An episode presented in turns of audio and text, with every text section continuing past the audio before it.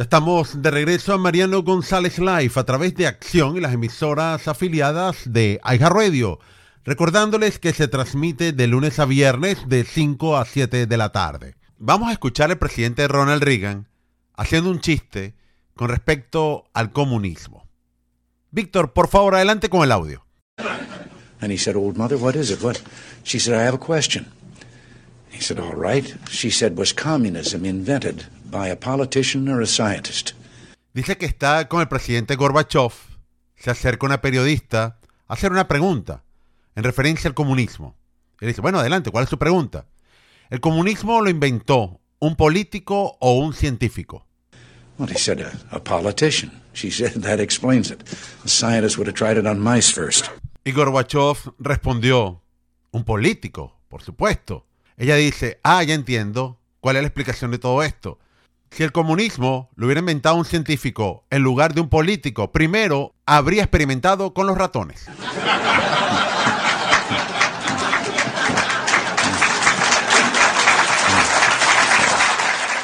El presidente Ronald Reagan decía, los latinos, los hispanos en general, son conservadores y no lo saben. En nuestra cultura somos pro familia, emprendedores. ¿Qué latino no le encanta iniciar su propio negocio? Es creyente en Dios. Como ciudadanos, nos molestamos cada vez que tenemos que hacer un trámite burocrático, papel tras papel. Venga mañana, pasado, pague por aquí, pague por allá. Estos son principios conservadores. En una oportunidad, un importante pastor de nuestra área me dice, Mariano, ante todo sigo a Cristo y me gusta mucho el pensamiento del expresidente Ronald Reagan, en la cual cuando hablo con algunos hermanos, les comento un poco de las buenas tradiciones cristianas en general. Aunque sorpresivamente me dijo que en su iglesia la gran mayoría de los miembros votaron por los demócratas. Y más le sorprendió cuando el caso de Hillary Clinton, abiertamente, ella pedía el aborto hasta un día antes del nacimiento. Y me dijo, pesar que somos pro familia, somos pro vida, me ha sorprendido que varios hermanos apoyaron a un político que pretende asesinar a una persona, a un niño que no ha nacido. Es impactante realmente. Y esa situación la he vivido también con algunos hispanos que hemos conversado muy creyentes, pero paradójicamente apoyan candidatos que están a favor hasta del infanticidio.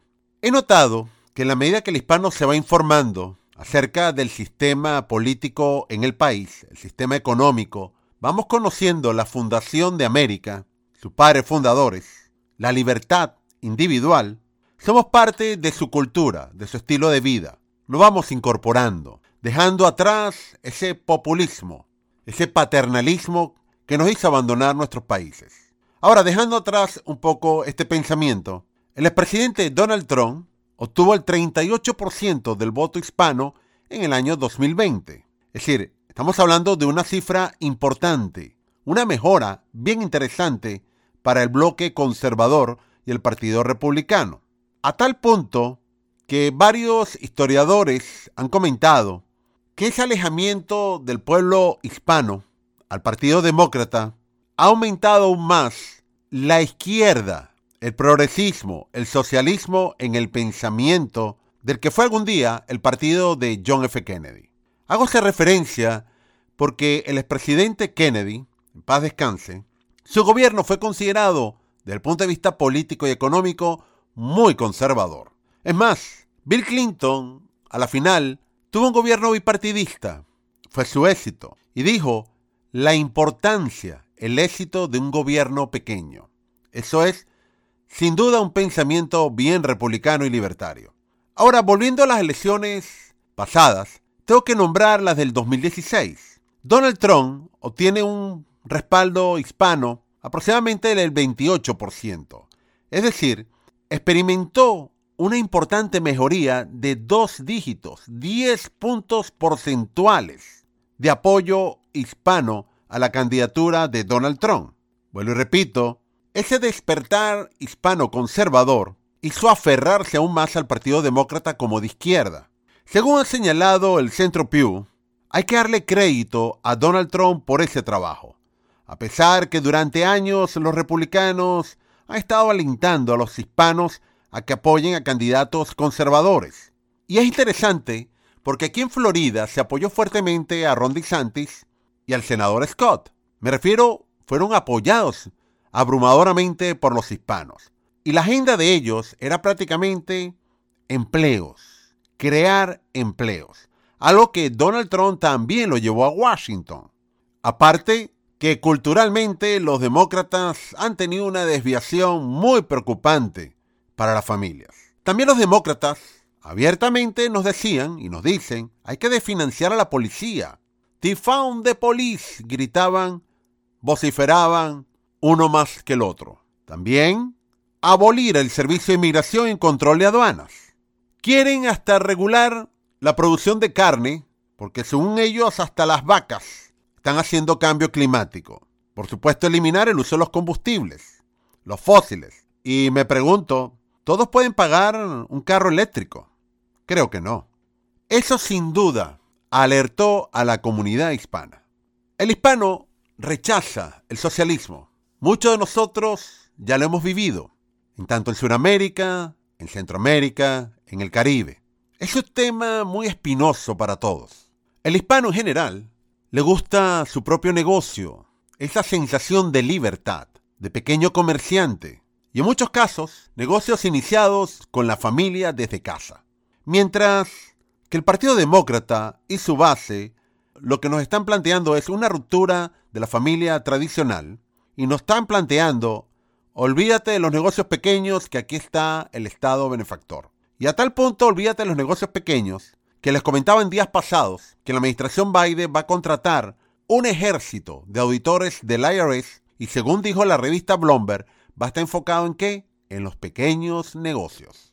Adiós con aquel lema de que los ricos van a pagar. A mí nunca me engañó, por supuesto. Pero hay otra retórica también de los demócratas, la inmigración. Ellos dan por asentado que el hispano inmediatamente está a favor de las fronteras abiertas. Es curioso porque en momento que uno escucha programas liberales, tanto en radio y televisión, el primer tema que traen es la frontera. Y se olvidan que los hispanos tenemos aspiraciones, mejor educación para nuestros hijos, una calidad de vida, mejores trabajos, salarios, obtener una vivienda y no tener tantas trabas y problemas en momento de abrir un negocio. Es decir, que no es un estereotipo como nos colocan los dos principales canales de televisión hispanos, que todo el asunto es migratorio. Sorprendentemente, el presidente Donald Trump recibió un apoyo impresionante de los hispanos en sentido de mantener las fronteras seguras. Eso nos hace entender que en este aspecto hay una cultura de seguridad. Las encuestas, después de las elecciones del Centro Pew, tomaron a casi 12.000 votantes hispanos registrados en ambos partidos políticos y notaron que la variación de ese grupo cambió fundamentalmente en el año 2020 se inclinaron a favor de Donald Trump. Aunque, por supuesto, Biden venció a Donald Trump entre los votantes hispanos. Se llevó algo así como el 59%, aunque Hillary Clinton había sacado 66 y Barack Obama el 80. Hay una merma muy importante en el Partido Demócrata de la población y el votante hispano. A sabiendas que tenemos que tomar los resultados electorales como legítimos. Y creo que las mismas circunstancias pasaron con el electorado afroamericano. Ahora, también podríamos decir en el caso republicano que bueno, que el presidente Bush obtuvo el 40% en el año 2004 de voto latino, pero muy cerca estuvo Donald Trump, 38%, aunque la tendencia es el hombre hispano que vota republicano o conservador. El 37% de las mujeres hispanas votaron por Donald Trump. Y en el caso de los hispanos con educación superior o universitaria, el 41% votaron por Trump. Y hablando del expresidente Donald Trump, que está muy activo en la política, sobre todo lo que sería para ganar el Congreso y varias gobernaciones a favor del Partido Republicano. Uno de los éxitos claves de Trump fueron las redes sociales. Algunos dicen que las volvió divertidas, sobre todo el Twitter, con millones de seguidores en todas partes del mundo. Fue su plataforma favorita y teníamos información directa del presidente de Estados Unidos. Al igual ocurría en Facebook, YouTube y para ustedes contar. Millones de personas pendientes de las respuestas y propuestas del expresidente Donald Trump. Algo que no se ve en estos tiempos para el actual mandatario estadounidense. Aquel que ganó con 86 millones de votos y que todavía está sumando más aún. Debería haber reventado todas las redes sociales. Algunos se preguntan cómo irá Joe Biden en una arena, en un escenario al estilo de Donald Trump. Probablemente ni lo llene. Y la situación es que de las redes sociales. Pero si es de izquierda y a favor hasta de los ayatolas, bueno, tiene alfombra roja digital. Claro, estas plataformas respondieron que habían sacado a Donald Trump por los disturbios ocurridos el pasado 6 de enero en el Capitolio, algo que todavía gasta el tiempo Nancy Pelosi en investigar, mientras los rusos nos comen vivo y los chinos a través de su virus. Pero es más importante investigar a Donald Trump. A pesar que aumenta fuertemente la delincuencia en la ciudad de Nueva York, hay que investigar a Donald Trump hasta por delitos federales. Algo asombroso. No sabía que tenía la jurisdicción un fiscal de una ciudad de investigar asuntos federales. Pero bueno, el asunto es, y no soy abogado, que Trump está suspendido hasta enero del año 2023 en Twitter, en YouTube, etc. Por cierto, esta última propiedad de Google, que lo prohibió indefinidamente y a otro grupo de personas que han sido afectadas por esta censura injustificada de las redes sociales, bajo la política de moderación de contenido, muy similar a que aplicaba Hugo Chávez, cuando decía, este programa ha sido suspendido por la comunidad. Trump dijo, estamos exigiendo el fin de la prohibición de la sombra, el fin del silenciamiento, el fin de las listas negras, el destierro, la cancelación que todos ustedes conocen muy bien. Eso lo dijo el mandatario en una rueda de prensa desde el estado de New Jersey. Dice Trump, defendemos la libertad de expresión de todos los estadounidenses, de los republicanos, de los demócratas independientes, de todos, agregó. Y es correcto, porque al mejor estilo socialista, hoy vienen por los conservadores, pero mañana por los mismos camaradas.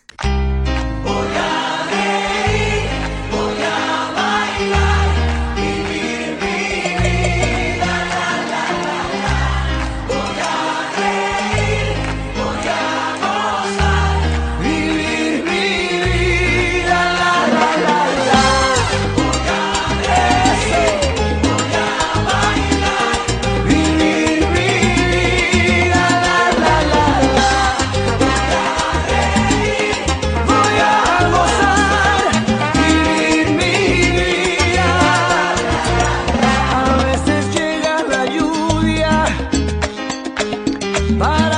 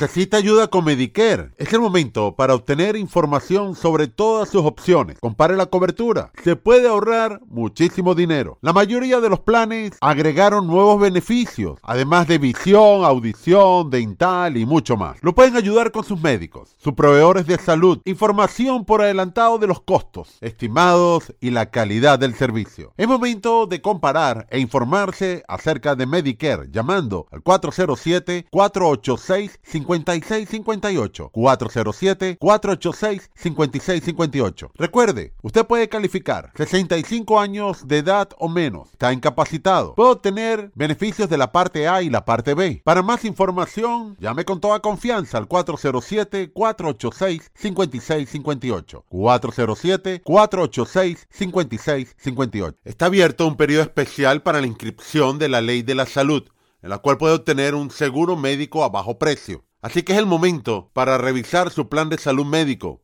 Llame completamente gratis al 407-486-5658. Aproveche la oportunidad de un periodo especial de inscripción por tiempo limitado. Revise su plan, sus opciones. También podría calificar basado en cambios migratorios, miembros de familia, salarios y mucho más. 407-486-5658. 407-486-5658. Justo cuando viene un dolor de muelas, entonces resulta que los gastos odontológicos son elevadísimos. ¿Y qué hacer? Se pregunta uno. Señora Piazza, ¿qué hacer ante un dolor de muelas? Eso se soluciona con un plan dental que al día siguiente que usted haga el pago de la prima le va a cubrir sin ningún problema y sin periodo de espera. Ya, espera un momento. ¿Cómo es eso sin periodo de espera? Es tan sencillo como hacer el pago de la primera mensualidad y al día siguiente su dentista le puede solucionar ese dolor tan terrible que ha pasado. 407-486-5658. 407-486-5658. Víctor me ha indicado que está listo con los compendios de noticia para esta hora. También el tránsito y tiempo. Debemos identificar todas las estaciones para dar comienzo a la segunda hora de Mariano González Live, a través de acción con las emisoras afiliadas de iHeartRadio. And he said, Old mother, what is it? What? She said, I have a question. He said, All right. She said, Was communism invented by a politician or a scientist? Dice que está con el presidente Gorbachev. Se acerca una periodista a hacer una pregunta en referencia al comunismo. Él dice, bueno, adelante, ¿cuál es su pregunta? ¿El comunismo lo inventó un político o un científico? Well, he said, a, a politician. She said, That explains it. The scientist would have tried it on mice first. Y Gorbachev respondió, un político, por supuesto. Ella dice, ah, ya entiendo cuál es la explicación de todo esto. Si el comunismo lo hubiera inventado un científico en lugar de un político, primero habría experimentado con los ratones.